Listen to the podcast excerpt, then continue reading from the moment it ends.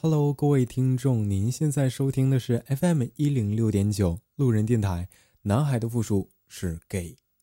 很感谢各位听众在深夜聆听路人电台，我是今天的做客主播 DJ 冬雨。很荣幸，我是路人电台的第一位做客主播。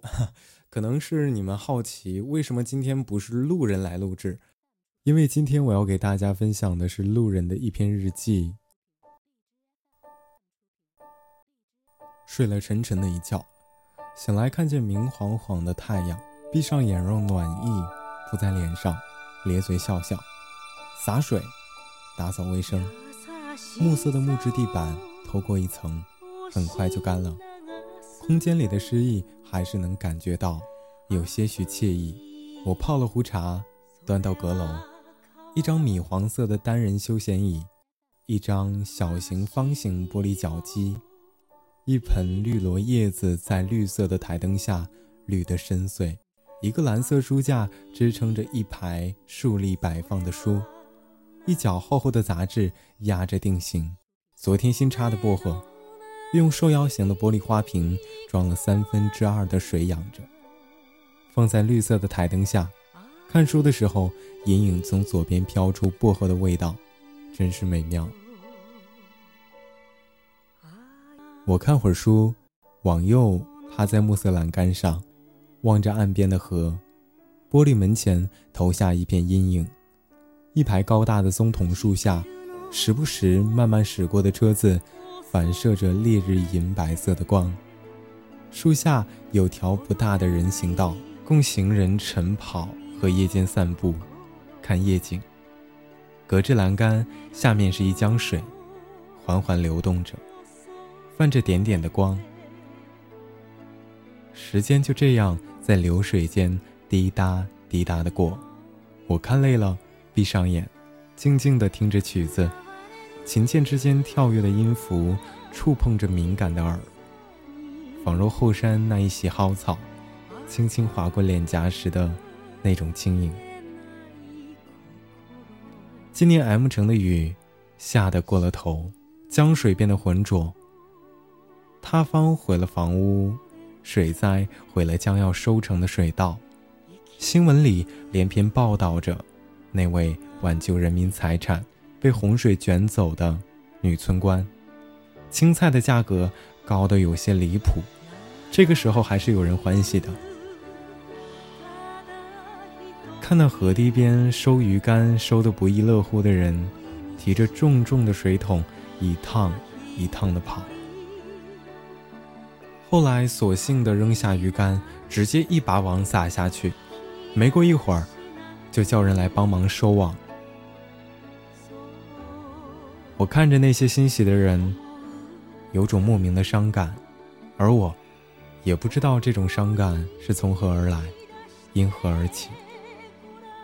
电脑右下角弹出一个提示：邮箱收到新邮件。我点击打开，引入眼帘的。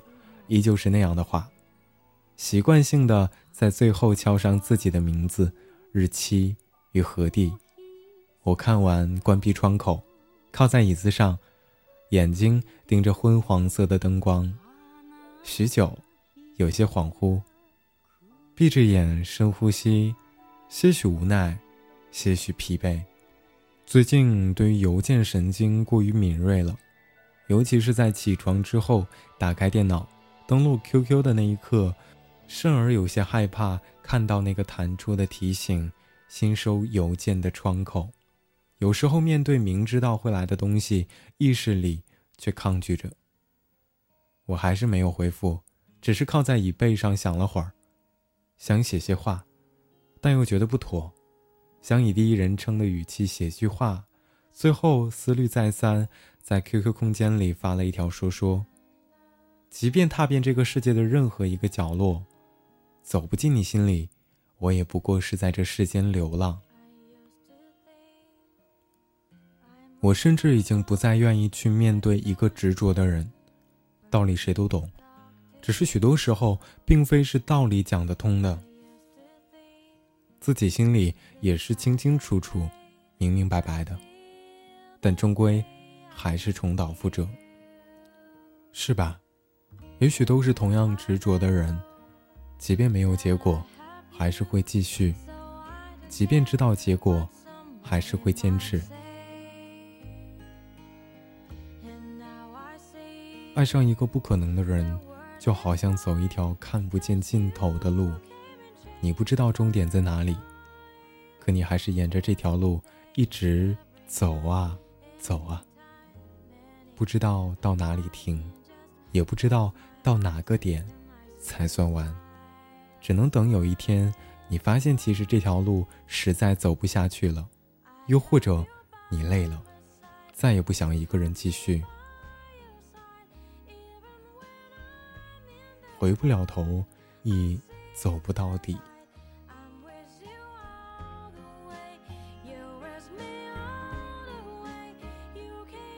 在心里建一个房间，把它小心的放在里面，关上门，谁也看不见。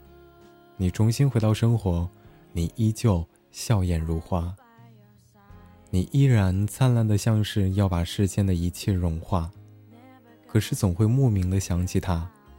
在与朋友聚会的时候，在别人问起你的感情的时候，在逛街看到某些东西的时候，在某个木棉的夜里，在一个人独处的空间，在难过的瞬间，你还是会想起他，还是会想念他。只是你不再去找他，不再期待他的安慰，不再等待着他的回应，笑笑。还是好过自己的生活。偶尔想起写一段文字，朋友跑过来问你：“那是谁啊？”你淡淡的说：“没有呢，只是突然想到的句子。”他们信了，你也信了。有时候觉得爱情是世界上最折磨人的东西，让你悲，让你喜。它能让你瞬间从天堂到地狱，也能让你的高智商瞬间为零，更能把你变成另一个人。可是爱情同样是世界上最能让人幸福的东西。于是，我们怀着触碰幸福的渴望，一次次的受伤，一次次的坚强，一次次的开始，一次次的结束。我有时候会想，爱情是不是有那么重要？许多人告诉我，婚姻里没有爱情一样的美好，相敬如宾，互相扶持，互相尊重，共同生活，的确，也是一种幸福。但我想，没有爱情的婚姻，可以美好，但不一定完美。只因着这样的坚持，即使是爱上不爱自己的人。也希望自己能认认真真的，即便是一个人的恋爱，也要好好开始，好好结束。一点希望，一点幻想，一点回应，就能让你死灰复燃，就能让所有的绝望都消失不见，就能让一切的不开心都没有了依据。这，也许就是喜欢的力量。而最让人心疼的一句话，莫过于在心酸疲惫的时候，在心里对他苦苦哀求：“告诉我，你不喜欢我。”